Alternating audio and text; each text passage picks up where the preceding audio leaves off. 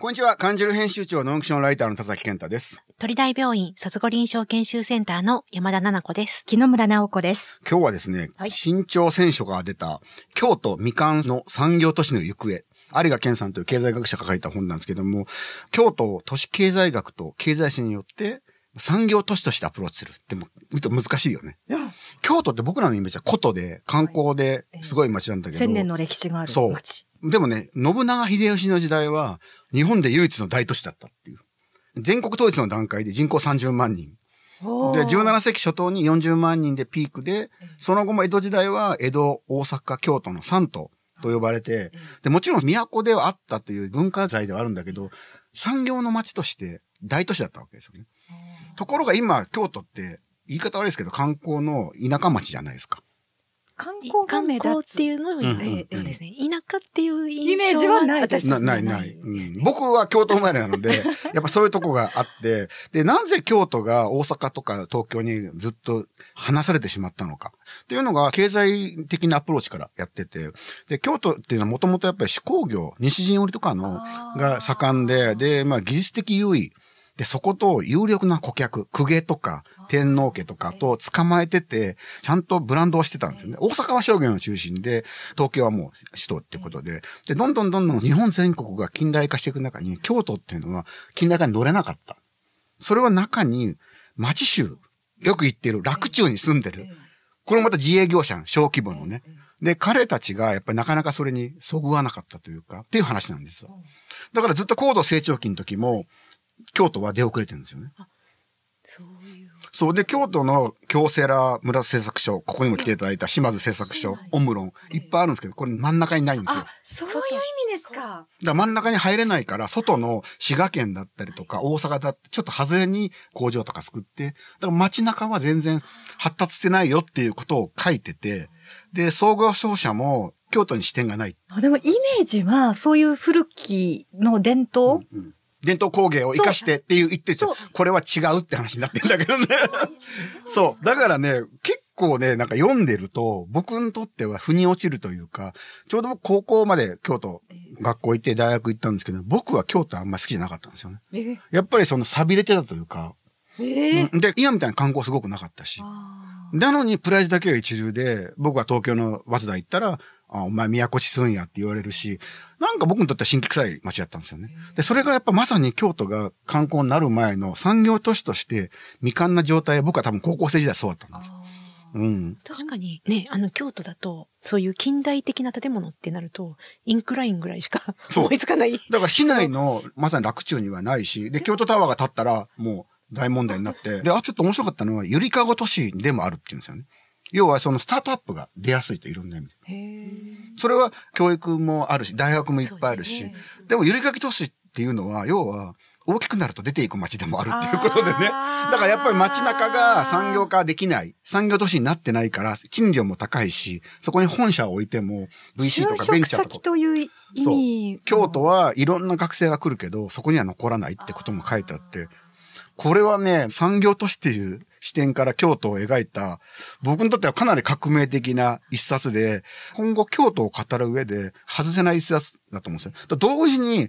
産業都市っていう視点で、山陰、米子の街を見たらどうかっていうのを常に思いながら、ね、ちょっと暗い気持ちになるかもわかんないですけど、ぜひこれ読んでほしい一冊で、新潮選書の京都みかんの産業都市の行方、これ面白いです。読んでみます。今日のゲストは鳥取大学医学部感覚運動医学講座耳鼻咽喉統計部外科分野教授の藤原和則さんです。1975年鳥取市生まれ、2001年鳥取大学医学部ご卒業後、松江赤十字病院京都医療センターを経て、2005年に鳥取大学医学部に入職、2021年から現職でいらっしゃいます。2023年から病院長特別補佐及び鳥大病院低侵襲外科センター長に就任されました。カニ汁5号の鳥大発イノベーション特集、そして現在配布中の14号のロボット手術特集にも登場。カニ汁ラジオは2度目のご出演になります。よろしくお願いします。よろしくお願いしますよろしくお願いしまあ、前回リモートなんでね、対面でやるのは。そうですね これでもね、特集で2回出てる人ってあんまりいないかも感じるでね。イノベーションでギャグレスマウスピースという以前ね、はいはいマウスピースをはい。作ったっていうお話を伺って、はい。で、こういうイノベーションの人かなと思ったら、ロボット特集で、ロボットの名詞として出てくるわけですよね。はい。むちゃくちゃ幅が広くないですか？いろんなことを挑戦するのが、まあ自分の人生の楽しみっていうか、やっぱり自分のモットーっていうのが昨日と違う自分っていうのをずっとやってきたつもりなので、そうなると目先をいろいろ変えて、自分の新しい土俵を今度はこっちに作って、こっちに作ってっていうことをやってきたのかなというふうには思う。ベースというか、まあ、統計部外科が専門ですよね。そうですね。これ、統計部外科っていうのが、初めて藤田先生の話聞くリスナーもいるんで説明してもらってもいいですか、えっ、と、統計部外科っていうのはなかなかですね、日本で馴染みがまだない。まあ、簡単に言いますと、鎖骨ありますよね、首の下にですね。その鎖骨から上の領域で、脳と目、眼球ですね、を除いた部分のことを、まあ、統計部というふうに言いまして、そこの、まあ、外科的治療に携わっているのが統計部外科という部分で、結構、意外に幅が広いと自分では思ってまして、例えば食べる、飲むとか、匂いを嗅ぐあと聞く、喋る、そういう生きていく上で大事な機能を守ってる番人だというふうな自負を、なるほど、ね。はい、持っています。奈良子先生とかで関わりはあるんですか？はい。どういう関わりがあるんですか？例えばですね、皮膚に発疹が出ると同時に、首のリンパ節が腫れたりする方とかもいらっしゃるんですけれども、首って本当にその命に関わる大事な気道だとか、大きな動脈だとか、リンパ節とかたくさんいろんなものがありますので、そういう時の詳しい検査をするときには、統計部科の先生にいろいろと助けていただいていることも多いですしやっぱ。りそういうのがあるんですね。あとはその皮膚がんの方で、首のリンパ節に転移する方結構いらっしゃいますんリでンパ、節って結構大事ですもんね。一緒に手術に入らせてもらったりっていうことをしてます。はいあとあの、皮膚に発疹とか薬疹が出た時に、口の中の粘膜も問題が生じてしまう方があるんですね。薬品ってのは薬によって。薬によってですね。で、そうすると口の中の粘膜の皮がむけてしまって、その時に口に続いてる粘膜って、やっぱり喉になるんですよ。で、そうなると、私たちは口の中をあーんって開けていただくまでしか見れないんですけど、よくファイバーとかで必ず粘膜に関わるようはいな、あの、発疹がないかどうかっていうのを、大体そういう時って緊急入院とかだったりしますので、じゃあもう、今お願いできますかっていう感じで。先生の方にたはい頼むってことそうですね。はい、はい。すごく助けていただいてます。14号でロボット手術でも出られてますけど、はいこれ、統計部外科のロボット手術、これはどういう手術をするの？前から口から入れるっておっしゃってましたよね。そうですね。あの、我々対象とする疾患が、咽頭癌とかですね、喉頭癌っていうの、喉の癌口よりさらに奥の部分になりまして、口ってやっぱり大きく開きますので、そこからロボットを入れて、その癌は粘膜からできますから、外から切るわけではなくて、その癌ができた方側からのロボットで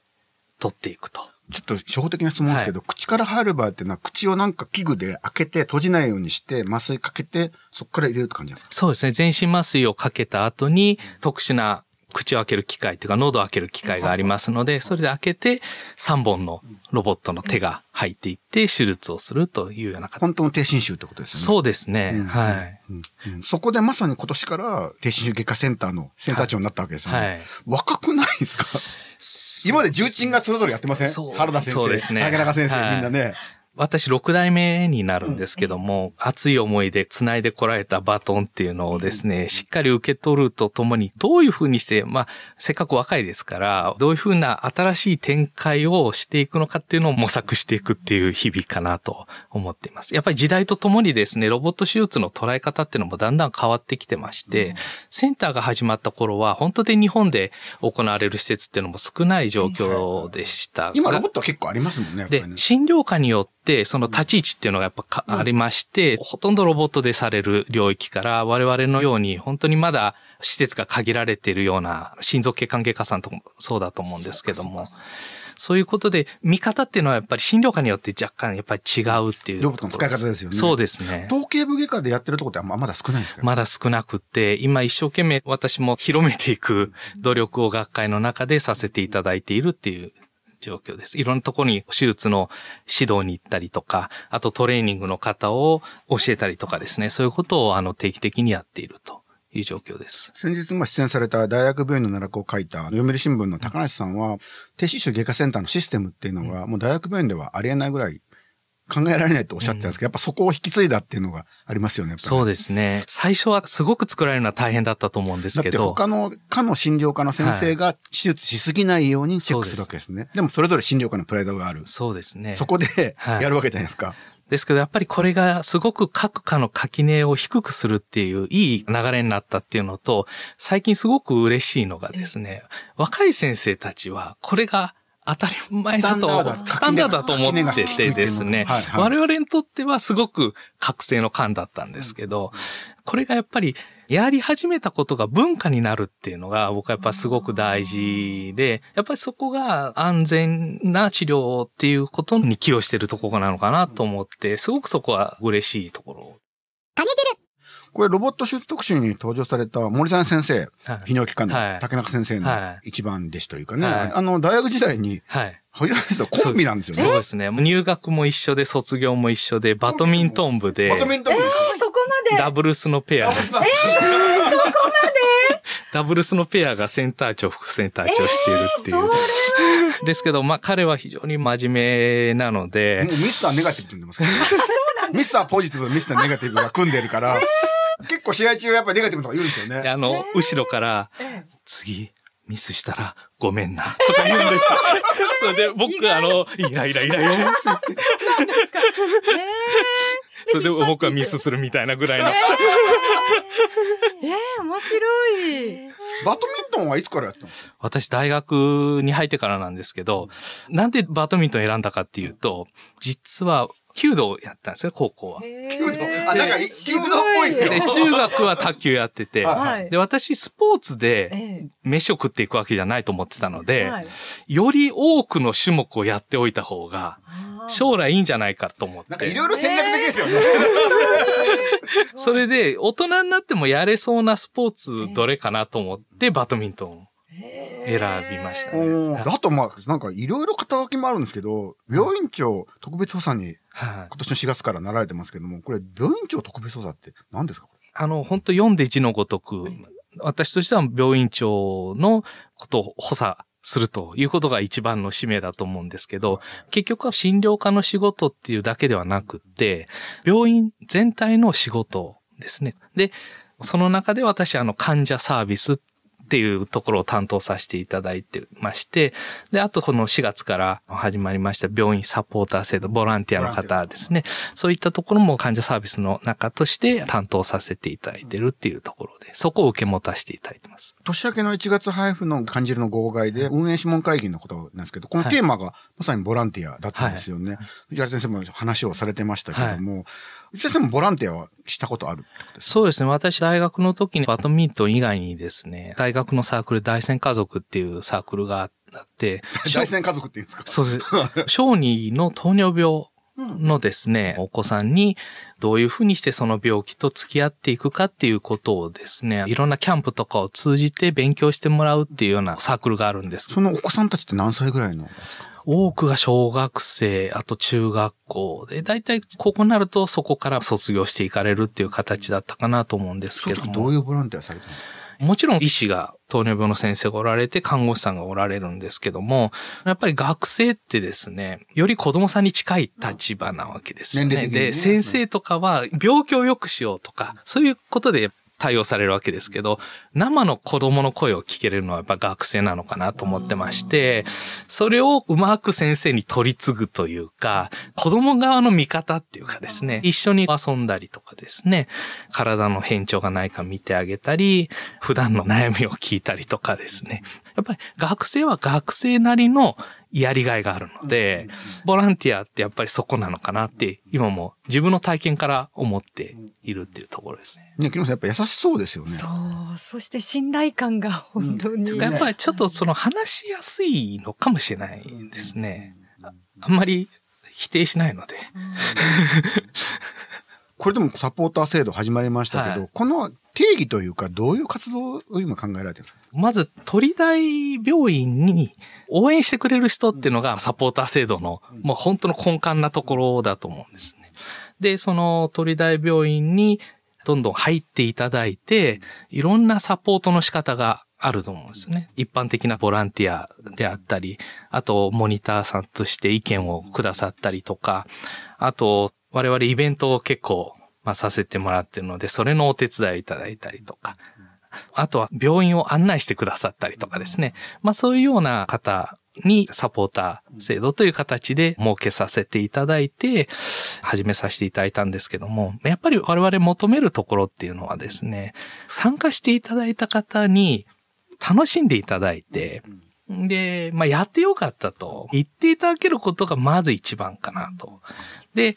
さらに、まあ、病院の職員がそういう方々を見て自分の背筋が伸びるっていうんですかね。まあそういったとこと、やっぱりその双方向のメリットがあるっていうのがすごく大事かなと思っております。だから、鳥大ファンってね、よく言いますけど、なかなかファンってなってもらえないじゃないですか。そうですね。で、まあ僕鳥大病院と一緒にシネマテイクとか映画のイベントとかかぐらいやってくださるんですけど、やっぱり来てくださる方は、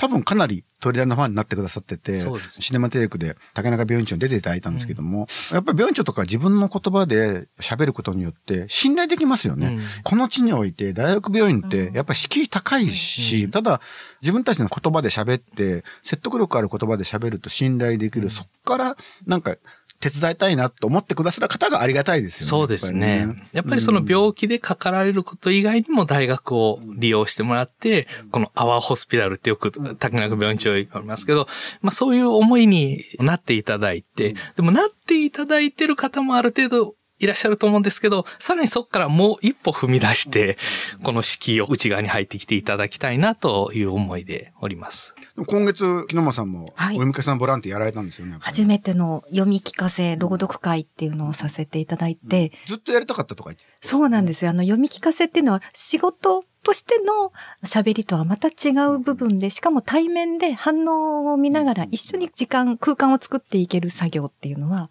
とってもなんか欲してた仕事以外の柱っていうか、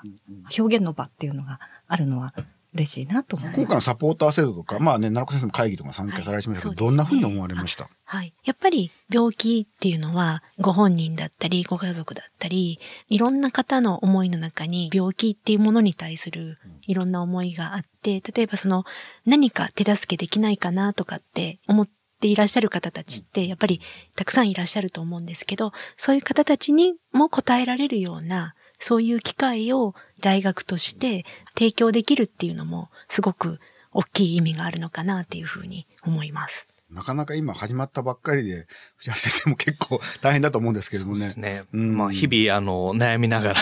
前に進んでるっていう状況です。というかいつも思うんですけど、藤原先生ってむちゃむちゃ忙しくないですか？だって教授の仕事ってそもそも治療で教育、研究、で、プラスこの特別補佐。はい怖い病院長のサポートしなきゃいけないわけじゃないですか。これ大変じゃないですか、やっぱね。そうですね。あと私まだ教授になってですね、2年ほどしか経ってないもので、まだ医局も若いんですよね。うんうん、私も若いですから。だからやっぱり医局の立ち上げっていうのもどんどん活性化もしていかないといけないっていうこともありますし、もちろんおっしゃる通り手術もしないといけない外来もありますし、なかなかあの、怖い病院長も対応しない。うまく逃げてますけどね。まあそういうあの、今パンパンの状態で。はい。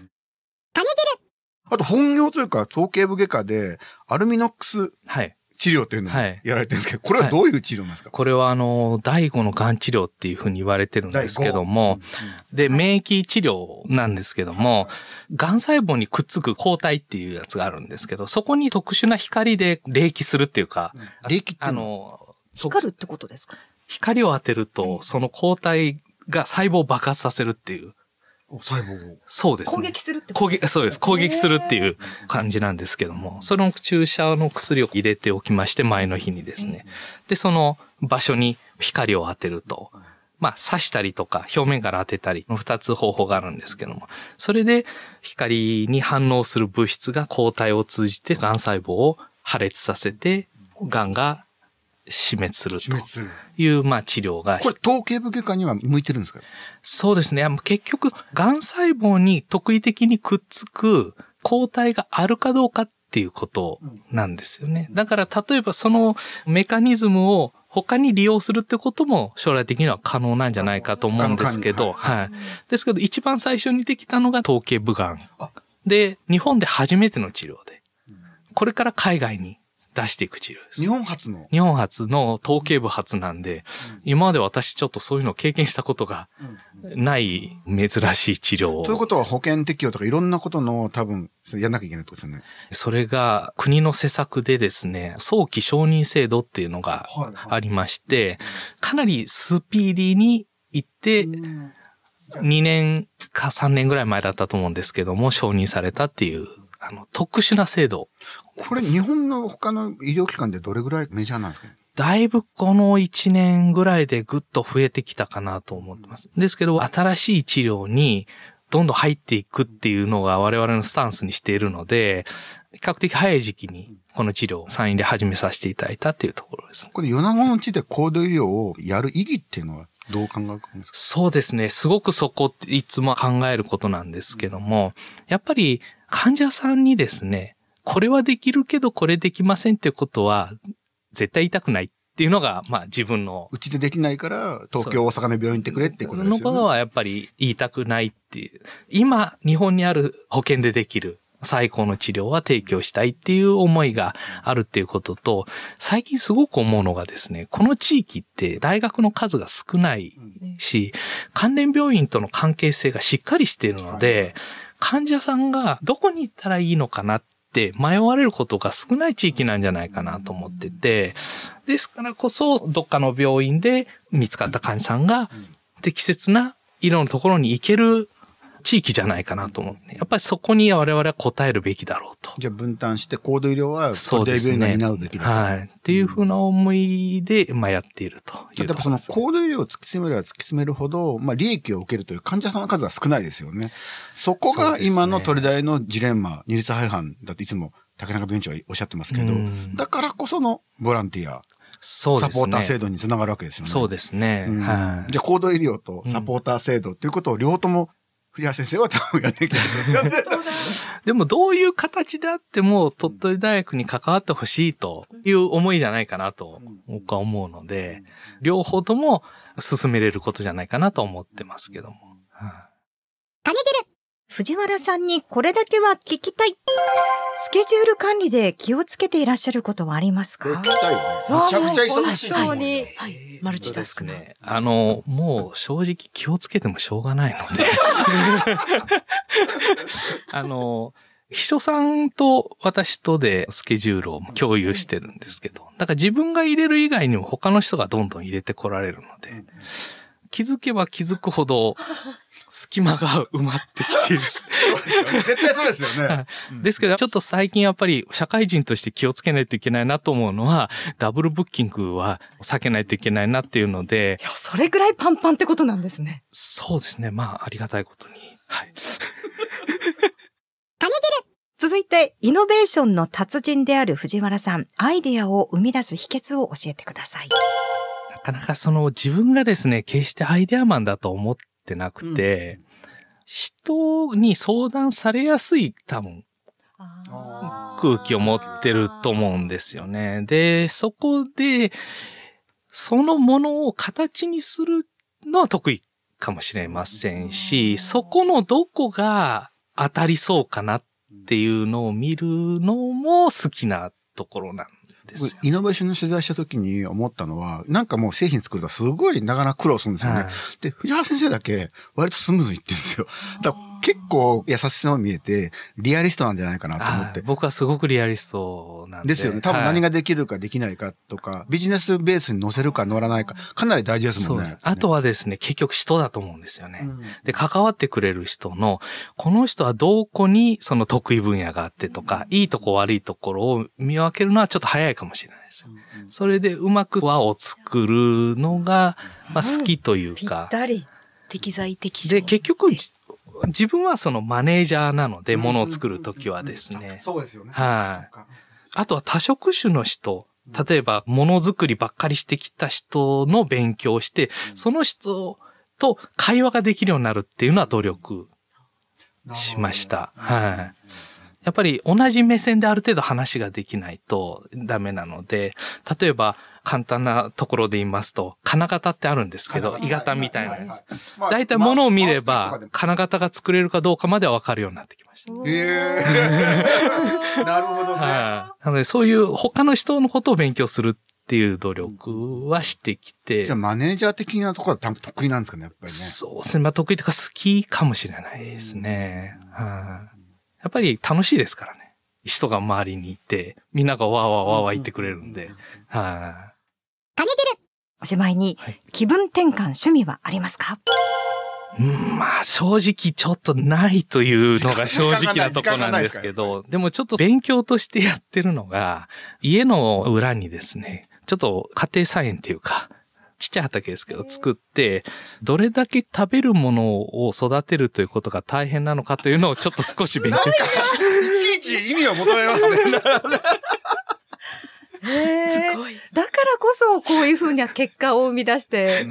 やっぱり医療をずっとやってきて、結局食べ物じゃないかなとか思ったりすることもあって、